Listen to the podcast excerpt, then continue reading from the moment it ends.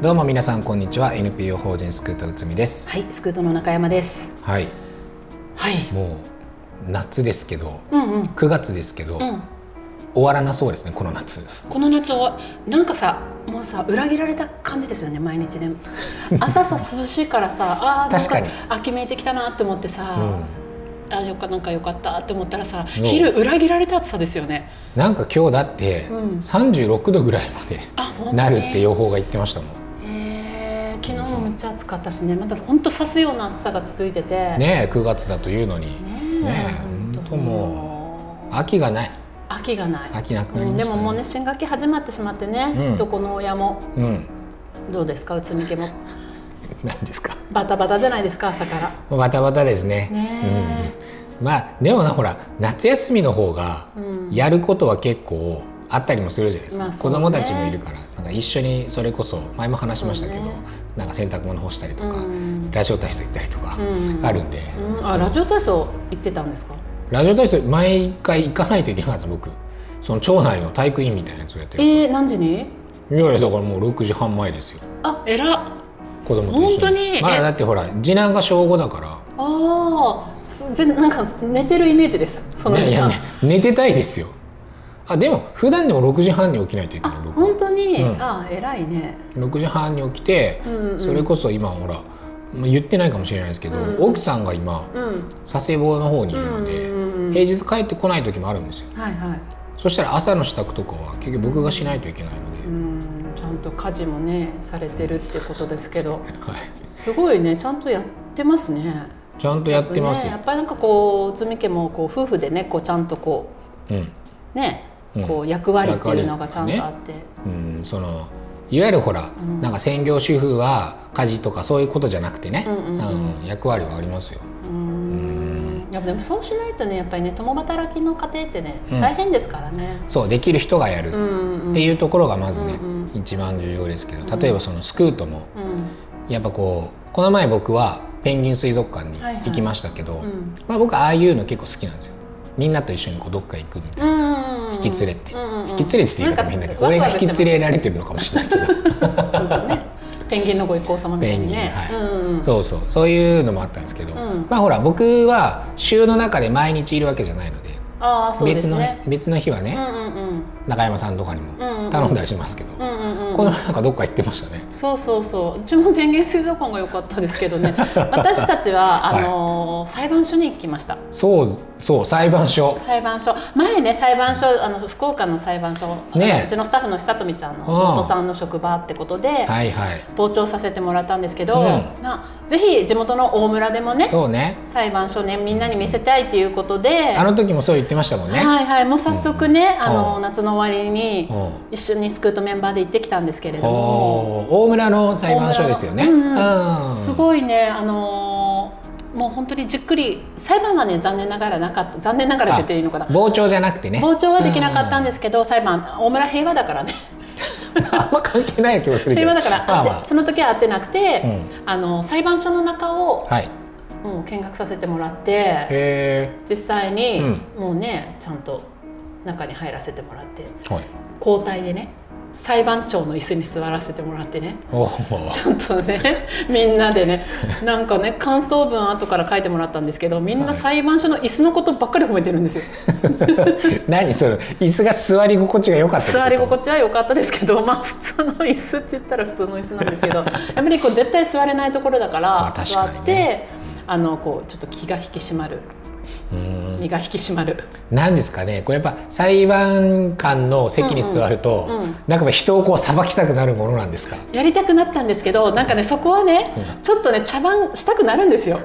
ちょっとプチプチ茶番はしたんですけどやっぱりちょっとね常識の範囲で、うん。うん、ちょっとグッとこらえたんですけど私ねあのスクートで、はい。あの一番裁判というゲームがあるんですよ。ありますね。であの木槌とあのそのい板 板打ちつける板があって、はい。でそれバンバンってする。今日本ではあれは使わないらしいんですけど、なんかよくさアメリカのあのドラマとか映画とかみたいな裁判官がねその木槌でこう叩いて、ね、静粛にみたいな、ねえねうん、あれはねアアメリカの一部の州でしかやらないらしいんですけどあその。のゲームにね付属でついてるんですよ。あいかにも裁判官っぽいやつそうそうそう。でを演出するものとして。そうでスクートもそのゲーム結構みんな好きで。ね一回しましたけどそうあれも結構盛り上がるんですよね。あの例えば「可愛いっていうカードを引いたら、はどれが可愛いかっていうのを一人ずつうん訴えていくんですよ裁判長にみんなうん交代で,、ねね。で最終的に裁判長がもう独断と偏見で判決を下すんですけれまあ、ども、どの立論が一番説得力があったかみたいなね。そうそうそうそうそう。でそのゲームについてたやつをちょっとねこそっと持っていっちゃってたんですよ私。カバンに忍ばせてて。え その木槌を？木槌とそのセットをね。でやっぱりねあそこにねた座ったら常識がねちょっとねちょっとぶっ飛んじゃってちょっと叩いちゃった。それ出してですか？おもむろに。もうみんなもうえーってなってたけど。それだ裁判所の人たちはどういうリアクションだったの？いやいや苦笑い。でしょうね。あの人何やってんだみたいないやもうスタッフが大はしゃぎやなみたいな感じになってたかもしれないですけど。子供たちにね。ねえどうしよう出頭命令とか来たらそのうち。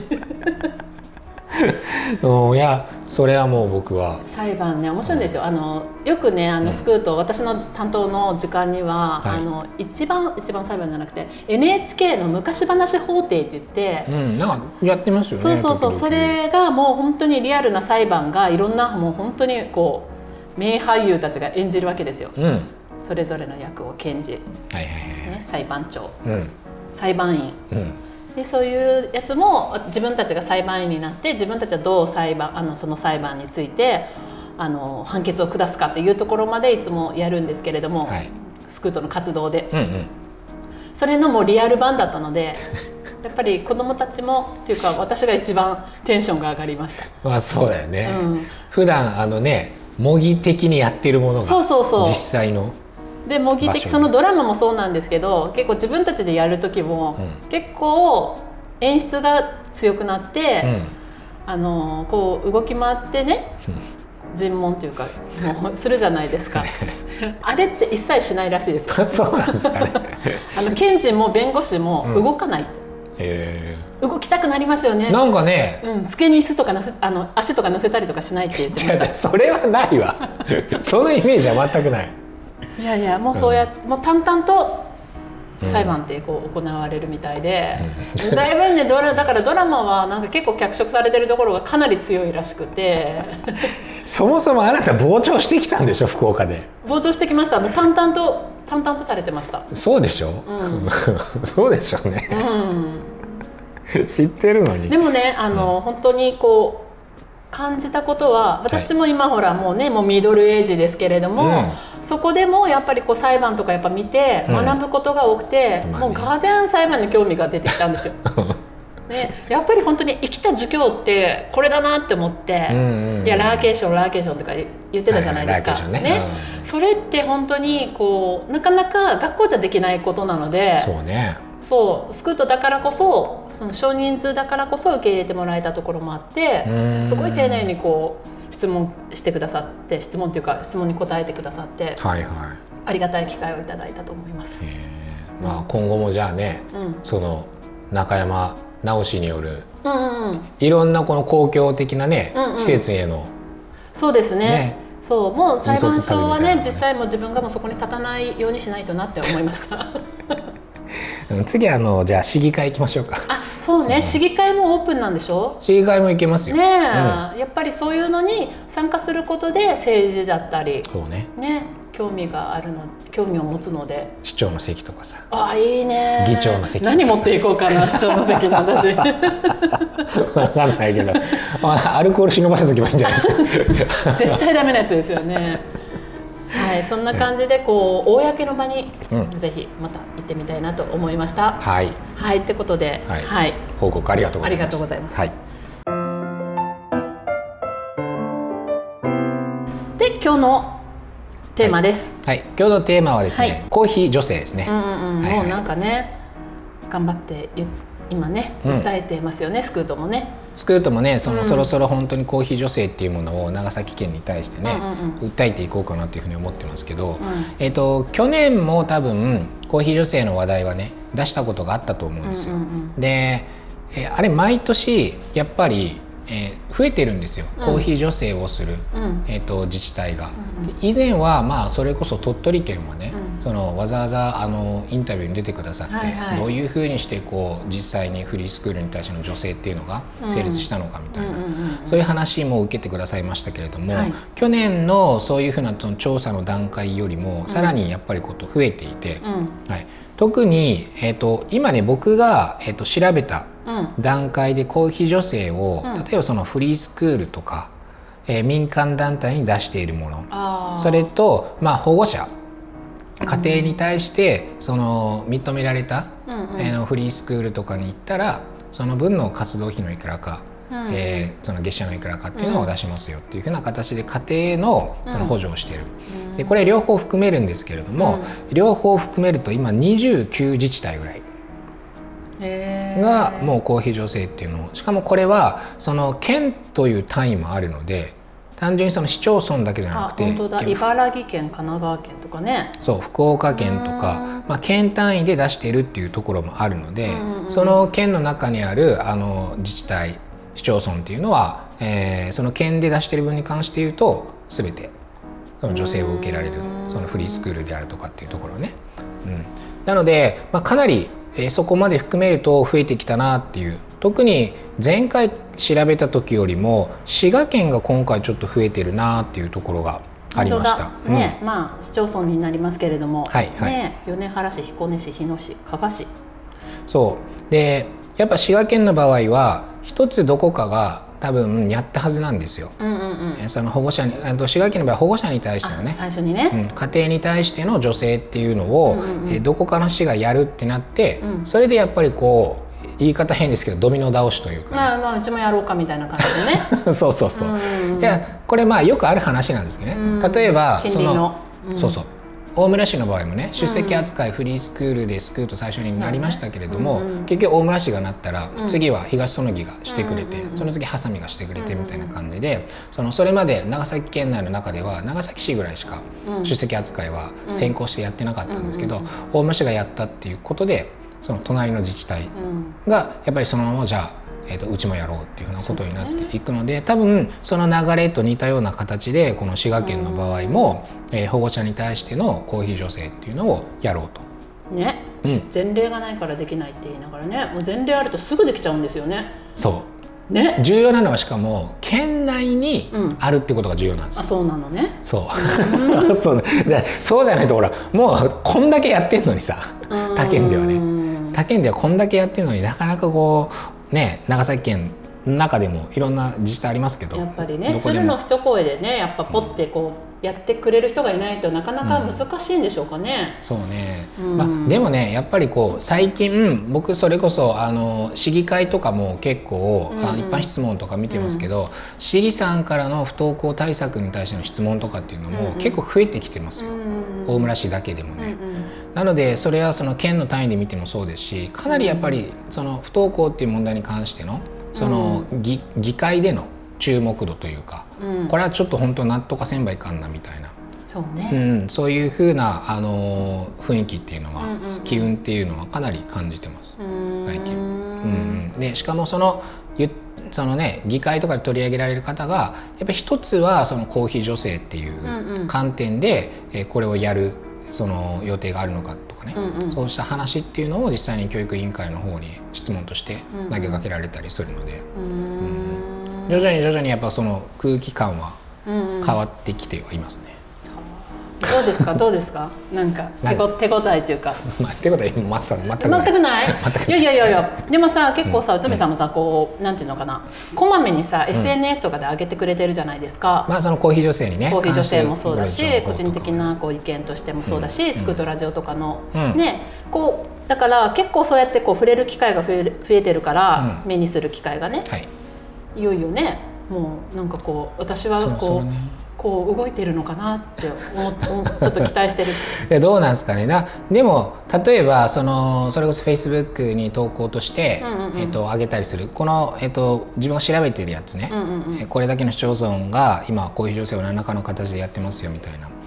えっとここここ以外でも実はちょっとあったりするんだけど変則的なね。塾大女性とか大阪はやったりしてるので、へまあ、そういうものもあったりするんですけどやっぱそれに反応してくれる市議さんとかもいるんですよ、うんうんうん。あの県議さんとかもね、うん。うん。だからそのあたりはそういうふうに議会っていうところからもうん。話を持っていきやすくするためのネタとして、うん。やっぱりこういうのを調べてちょくちょく上げていくのはすごく重要だなって思ってます、それこそこの前上げたのはその、まあ、い一般のねその家庭でももちろん不登校っていうのはもう普通にあることなんですけど、うん。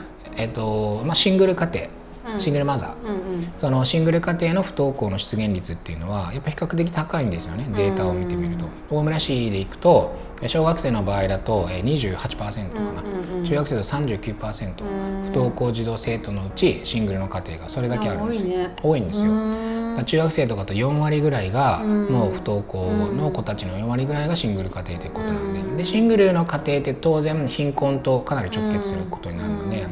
まあ、経済的な理由でなかなかそのフリースクール使いたくても使えないという状況になってしまうので、はい。まあ、そこはやっぱりその義務教育期間中なので、あの公費的な助成っていうのはやっぱり必要なんじゃないかなっていうふうな、うん。はい、そういうふうな意味でねそのシングルマザーのその家庭のそううねんその月月の月の手取りとかね、うん。子供が2人いた場合の生活費がどんぐらいかかるかとか、うん。その辺の情報っていうのはあの上げたりしましたけど、まずこう学校に行かないことでやっぱ親的に何が心配かっていうとやっぱり家にいることが心配だったりするので、うん。やっぱりどこか居場所があったらねぜ、うん。あのー行かせたいっていうのは本音なんですけど、い。やっぱそこでい行ってもいいよっていうのにやっぱりお金の問題が一番こう。ハードル歯止めがかかっちゃうので、うん、うん、あなたの好きなようにしなさいとは言い切れないですもんね。そうね。ある程度こう余裕があって、うん。行かせられるかなっていうのが整ってからじゃないと別学校行かなくていいよっても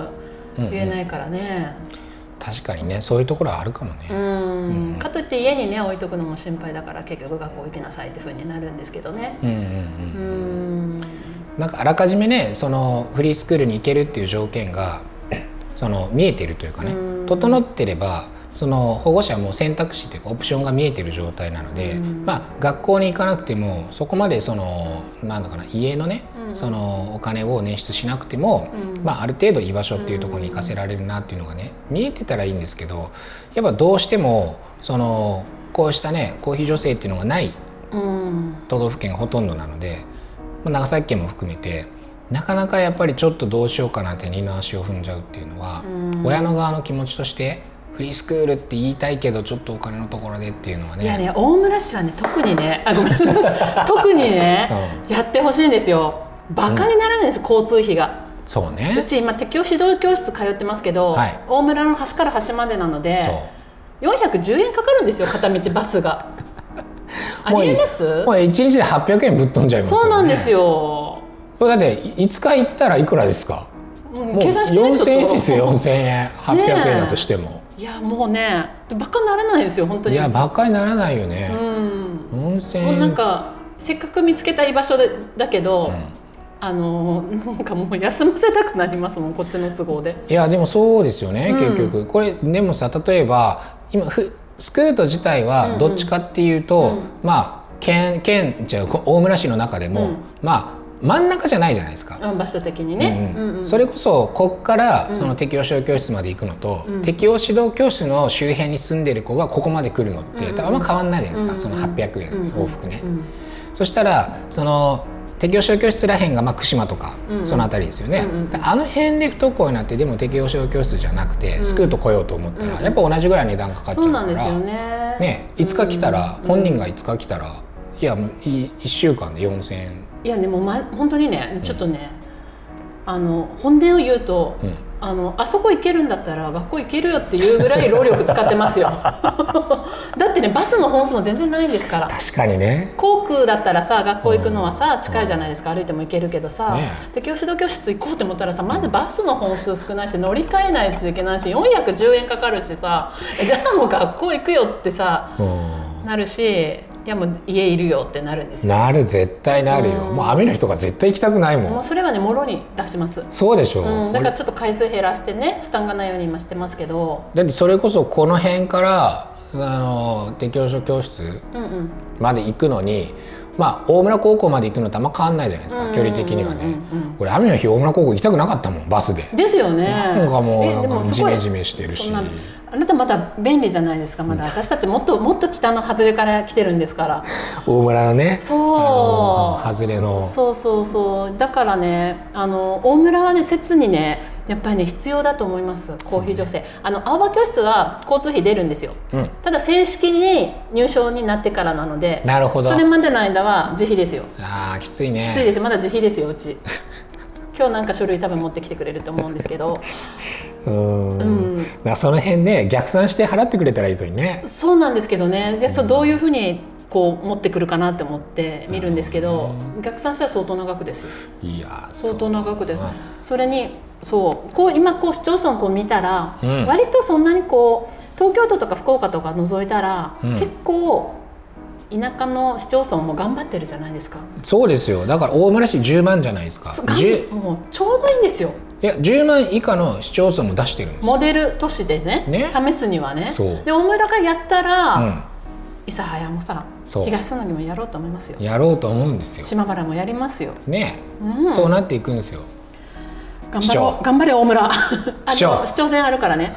これ市長も聞いてくれてるんですよねきっとね。聞いてない聞いてない。市長は聞いてないと聞いてほしいですね、市長もだけど教育に携わる、ね。教育委員会の人はほら内海が文句言わないかって誰か聞いてるかもしれないあですけど本当に？えいや知らない。この間の教育長と温泉入る覚悟でもいるっていうのも聞いてくれてるかもしれないですよね。伝わってんのかな。ねまあいね。いやいやいや、はい。本当にねコーヒー女性ね、あのもうねうちなんかねあと半年でねもう卒業しちゃうんですよ、なんだかんだ。もうお金ねね。負担減らししてほしい減らしてほしいって言ってますけど結局自分の時には叶えそうにないですけれども 遺言として 中山の遺言として 死ぬわけじゃないか。あーあのコーヒー女性中山さんもなんか言ってたなぐらいね、うん。思ってくれてたらねなんかね。私の魂も報われる爪痕とまではいかないけどね。魂もうそうそうそう、ん。かすり傷ぐらいはね。うん、でじゃあちょっと爪痕みたいな話していいですか？爪痕になるかならなるかっていうかちょっとあのもういいですか？ここのテーマ。いやちょっといいよ。じゃあ聞きましょうかそこまで。軽い話で終わっいいですか？最後。はいどうぞ。あのこのコーヒー女性の話をね車の中でしてたんですよ、うん。ちの久富ちゃんと。はい。じゃたまたまあの三女が乗ってて。うん。あのコーヒー女性ってなんだ？って聞くんですよ。おコーヒー女性がなんかってね、うん。まあ、そりゃそうですよね。ででも一生懸命説明してたんですけど彼女の中で頭の中でね、うん。ホーヒー女性に変換されてるんですよ。ほ。ホーヒーってわかりますか？これはちょっとねあの下ネタなのであのちょっともうカットされるかもしれないけどもううんまあね。泣いて私たちは泣いてうん。笑ってもらいましたけど、そのね腸内細菌的な改善をねするために女性が出るかもしれないそうそうそうそう。そう。